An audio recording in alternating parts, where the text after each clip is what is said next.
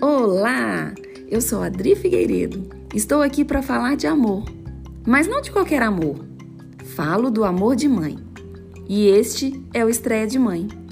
Mais do que falar de maternidade, quero compartilhar a essência do que me faz amar ser mãe e querer que o mundo todo ouça o meu maternar. Se você busca inspiração, este é o seu lugar.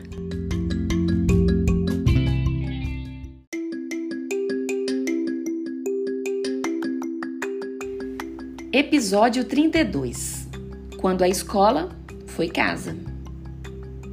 Eis que terminamos mais um ano letivo. Seria tudo normal, não fosse um enorme desafio chamado pandemia. Há duas semanas, quando peguei os meninos na escola, me deparei com uma cena diferente, que me fez recordar meus tempos de estudante.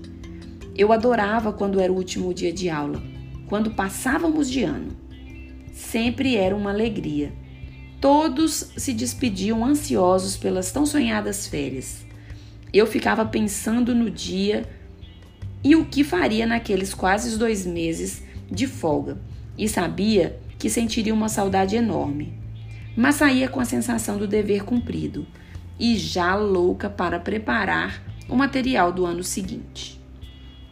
Eu sempre amei estudar e amava também a escola mas neste último dia de aula, aula deste ano atípico, vi que tudo era diferente.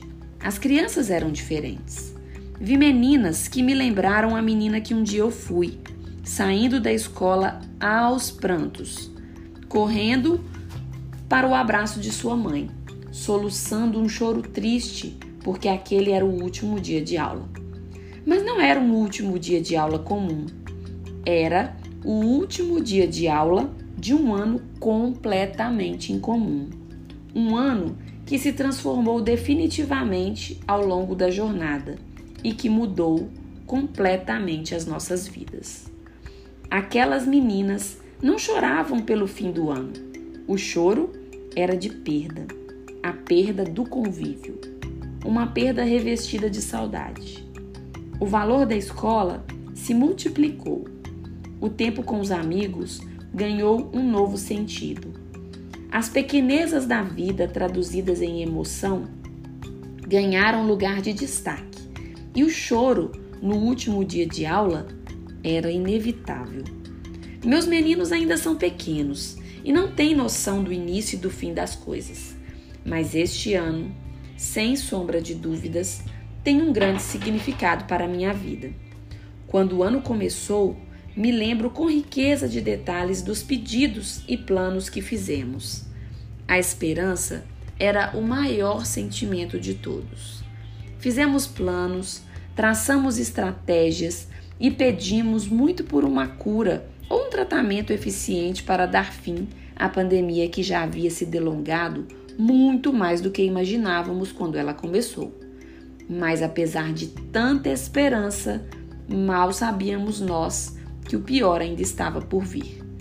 Eu ainda imaginava que a escola abriria as portas em fevereiro, mas como uma onda devastadora, veio o momento mais crítico da transmissão da doença.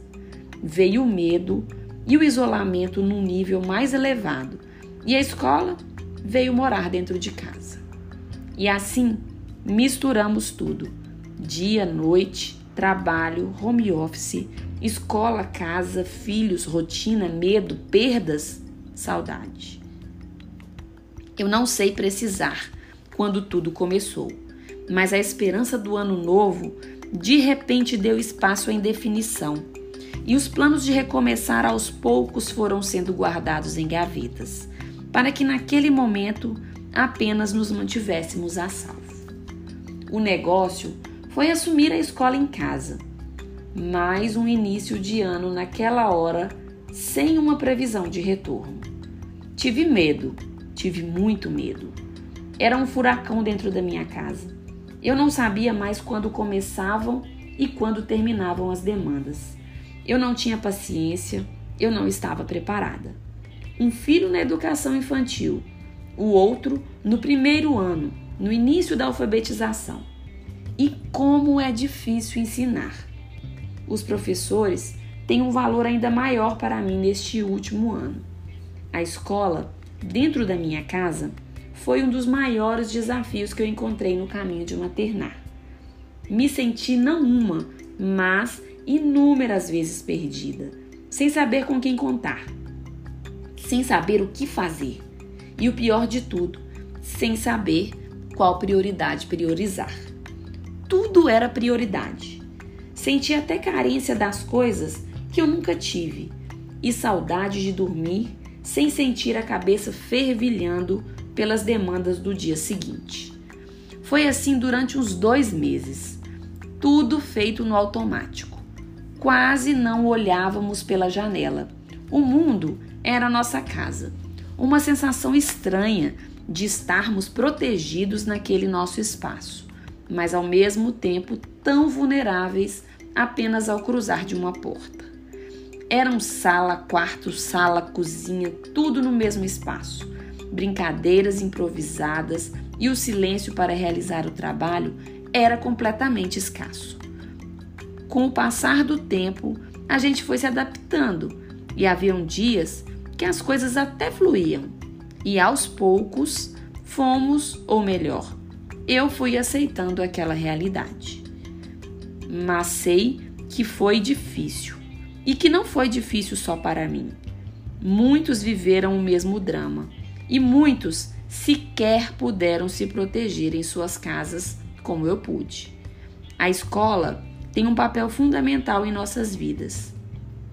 E com este movimento de colocar dentro de casa situações que nós sequer imaginávamos que aconteciam, de certa forma mudaram o nosso olhar sobre o educar.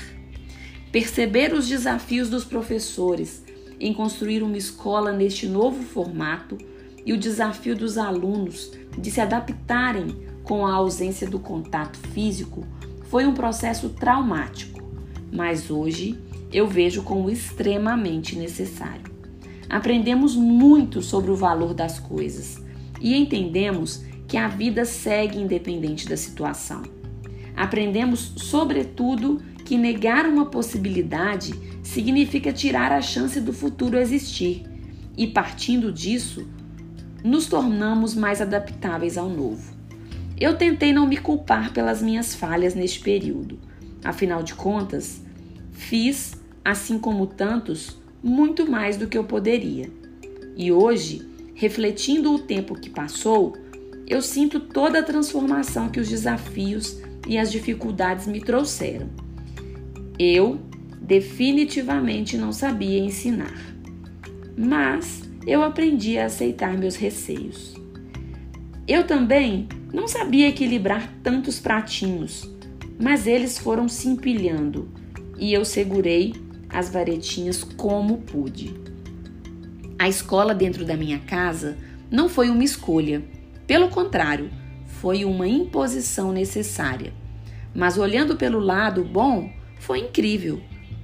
E foi muito bom ver a interação, mesmo sem contato, dos meus filhos com os colegas através das telas. Telas essas que nós há, um, há pouco tempo tínhamos horror, mas foram necessárias e provaram de uma vez por todas que saber utilizar as coisas a nosso favor é fundamental para se desenvolver. Da escola em casa, eu levo uma certeza: aprender deve ser todo dia, não importa como. Aprender deve ser sempre. Eu não tinha ideia da minha capacidade. Hoje percebo o quanto subestimamos o próprio conhecimento e me permiti recomeçar estudos e projetos que eu tinha pausado. E a educação dos meus filhos passou a ser a minha prioridade. Se a escola tem seu papel fundamental em nossas vidas, a pandemia veio mostrar que nós, pais, somos corresponsáveis neste universo. E este abrir de olhos foi o maior legado que a adversidade nos deixou. Eu sou Adri e este foi mais um episódio do podcast Estreia de Mãe, feito todinho de amor por compartilhar. Estou também no Instagram com o meu perfil Estreia de Mãe, que de tanto refletir o maternar virou livro. Entra lá para conferir e segue. Semana que vem tem mais episódio do podcast Estreia de Mãe para vocês. Até lá. Um beijo no coração.